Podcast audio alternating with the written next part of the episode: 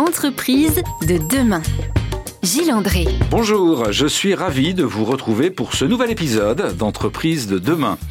Je suis aujourd'hui en très bonne compagnie avec un optimiste convaincu et convaincant, monsieur Fred Claveau. Bonjour Fred Claveau. Bonjour Gilles.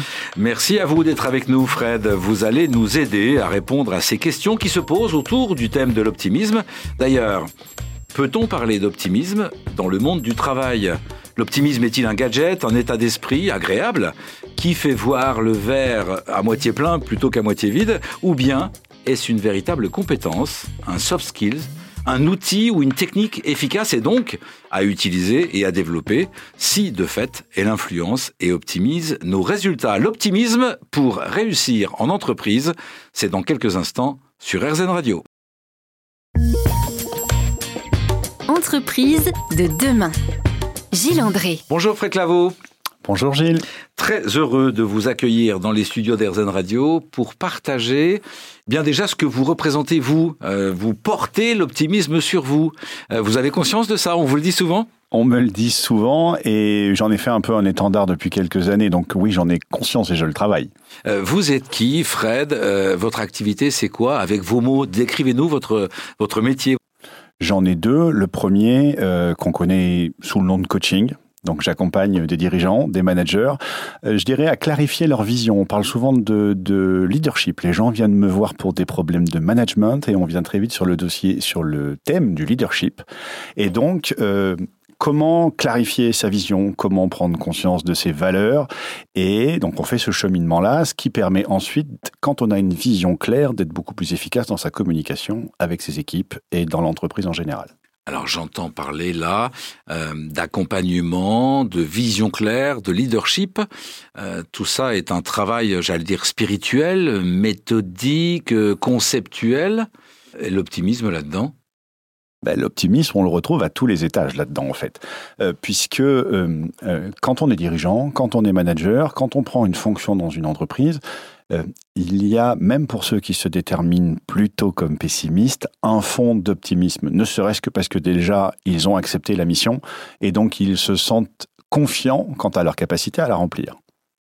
L'optimisme, c'est donc finalement au départ un, comment dire, un état un état de fait euh, il faut euh, faire un état des lieux et, se situer sur euh, cette échelle de valeur qui est plutôt. D'ailleurs, on met où l'optimisme à droite ou à gauche de, de, ah, l'échelle ou de la balance Je me la suis jamais posée de à droite ou à gauche. En tout cas, ce que je sais, c'est que c'est vraiment quand même une, une question d'équilibre.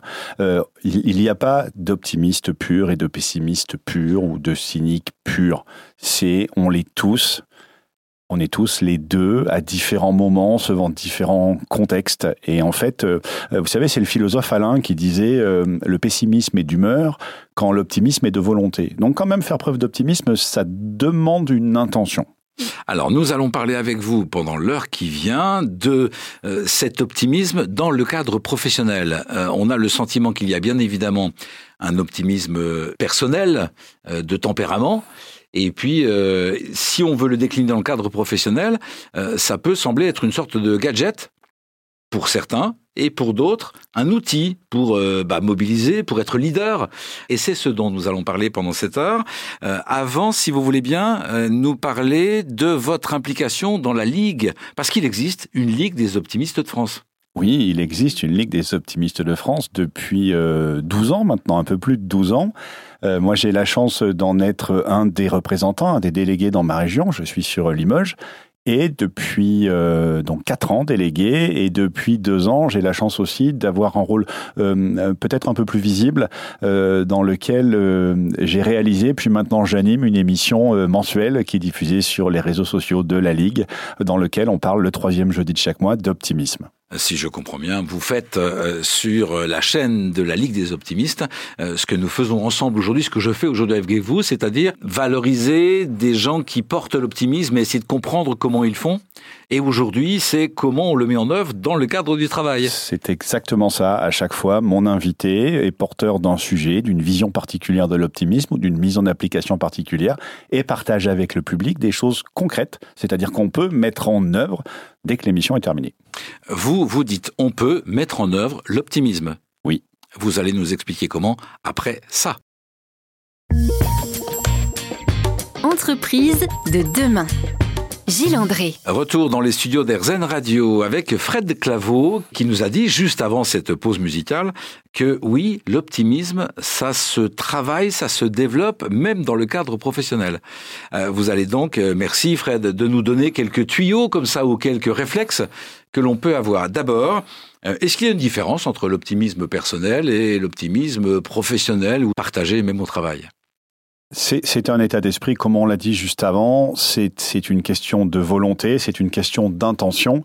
Il y a des gens qui ont peut-être des prédispositions, qui vont pouvoir le faire plus facilement, mais c'est quelque chose qu'on peut toujours travailler. Euh, il s'agit simplement de, se demander euh, dans quel état d'esprit j'ai envie d'être. Qu'est-ce que j'ai envie d'apporter comme solution? En, en, coaching, dans mon métier, on parle beaucoup d'approche orientée solution. Et finalement, l'optimiste est quelqu'un qui a euh, cette cette faculté, alors innée ou travaillée, parce qu'encore une fois, on, peut la développer, c'est comme un talent. Hein. Un talent, on a une base et puis ensuite on va travailler pour la développer. C'est Georges Brassens qui disait que sans travail, un talent n'est rien qu'une salmanie.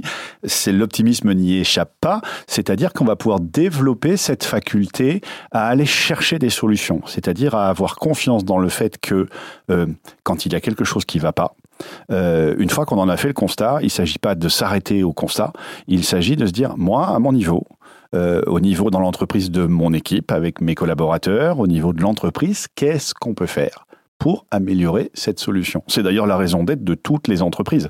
Elles sont là pour répondre à un besoin et améliorer une situation qui n'était pas satisfaisante au moment où ils ont décidé de la créer. Est-ce qu'on peut, dans le cadre professionnel, où les choses sont assez contingentées, on a des obligations de résultats, on peut euh, se dire que la confiance dans les hommes pour trouver les solutions est, euh, est satisfaisante?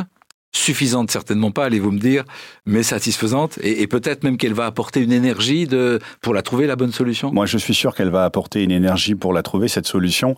Et euh, et après, euh, est-ce que c'est satisfaisant, est-ce que c'est suffisant? Ça peut toujours être amélioré. J'ai envie de vous dire que là, on risque d'aller sur le terrain du des visions à court terme et à long terme. C'est-à-dire que peut-être qu'à court terme, les les certaines méthodes de management dites traditionnelles et dont beaucoup de gens se plaignent euh, donnent l'illusion qu'on va pouvoir avancer plus vite et finir un, objectif dans les délais. Euh, moi, je suis persuadé que euh, ce côté euh, donnons-nous le temps, ayons une vision à long terme, c'est-à-dire qu'on accepte peut-être de ne pas aller aussi vite au départ, mais on fait confiance à l'inertie, les Anglais disent au momentum que ça va prendre, et les résultats, moi j'en suis persuadé, à long terme, sont toujours beaucoup plus importants que quand on se contente d'aller de petites échéances court-termistes en petites échéances court-termistes. Est-ce que vous avez, dans le cadre de vos accompagnements, en tête des exemples d'entreprises ou de dirigeants chez qui vous avez décelé, apprécié cet optimisme et qui auraient euh, une vraie incidence sur euh, leurs résultats ou sur leur leadership? J'en ai un en tête. Alors, je ne vais pas donner son nom, mais c'est un dirigeant qui est passé par une épreuve que malheureusement euh, plusieurs dirigeants ont déjà connue euh, et qui, euh, qui est rentré en dépression et qui a même eu des idées suicidaires à un moment et qui s'est fait accompagner pour sortir de ça. Donc l'entreprise était en difficulté à ce moment-là et ils ont revu la stratégie du tout au tout. C'est-à-dire que lui a utilisé sa souffrance personnelle pour faire autre chose et définir un autre modèle. Et il en, notamment, il, il embauche régulièrement des personnes qui sont en situation de handicap ou en situation d'autisme et il met tout pour que ces gens-là aient des conditions de travail euh, les meilleures possibles. Et il explique que quelque part, on a tous un handicap. Et il explique que euh, lui, quand il fait un entretien de recrutement, quand il parle avec quelqu'un, il dit Moi, mon handicap, c'est d'être susceptible, mais extrêmement susceptible. Ça veut dire qu'un mot de travers peut me gâcher la journée.